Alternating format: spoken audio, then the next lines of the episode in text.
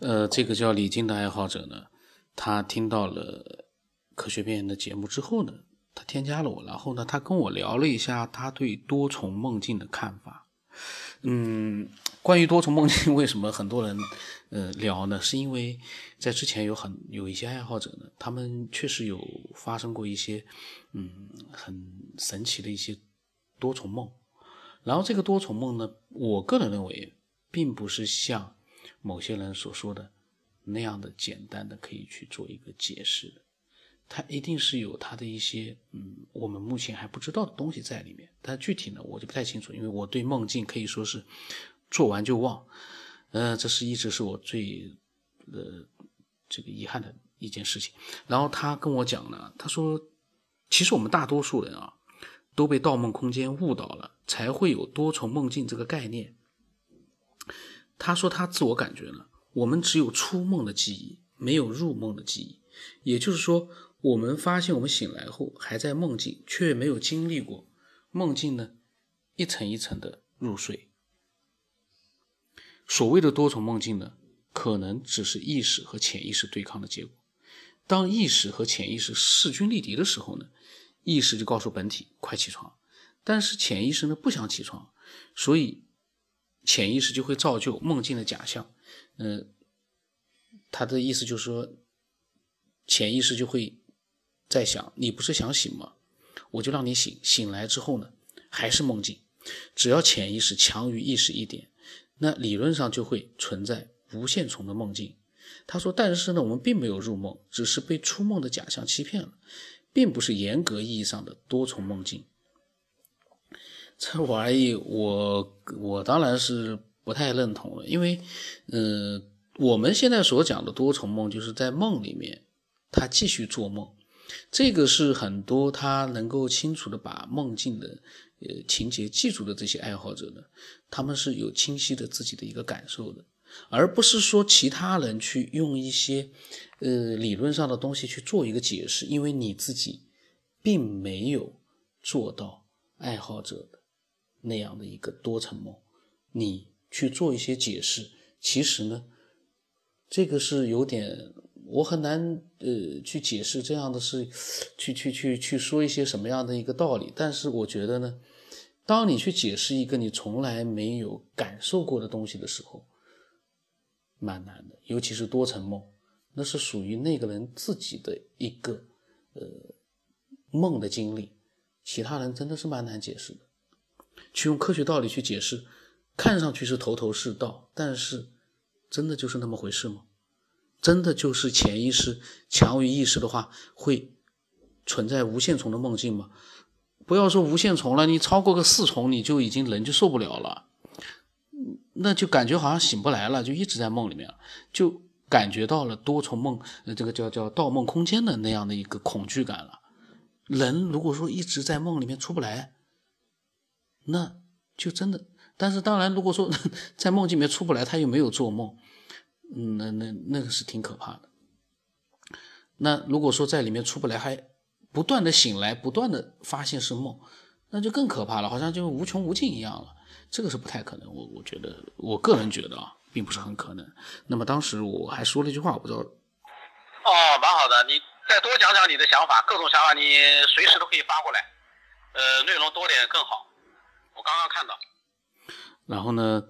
这是在一个月之前，嗯，他发给我的对多重梦境的想法。后来呢就没有聊过天了。那么昨天呢，那下来这段可能跟呃科学边缘就没有关系了，跟收藏有关系，跟跟跟那个就是呃古董有关系了。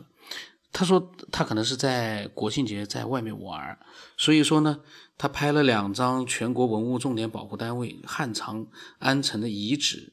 霸城门的遗址呢这个图片和那个呃刻的那个图片发给我看了。然后呢，还发了几个好像是已经风化的、已经很很脆的那种、很松的那种石块，应该是那边遗址的石块。然后他跟我讲，这个遗迹是真货还是假货啊？地上的砖头掉下来的砖头很脆，我一掰就碎了。呃，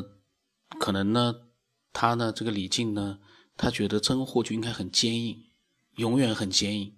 嗯，但是他没想到，就像经过很多年的侵蚀啊、风雨啊，整个一个地球上的环境的侵蚀，所有的东西都会慢慢的会氧化、会老、会会被那个风化，